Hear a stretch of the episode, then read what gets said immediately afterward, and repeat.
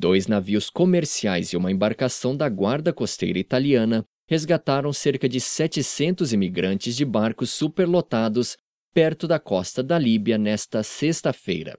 O resgate acontece dias depois que mais de 300 pessoas morreram tentando fazer a travessia para a Europa.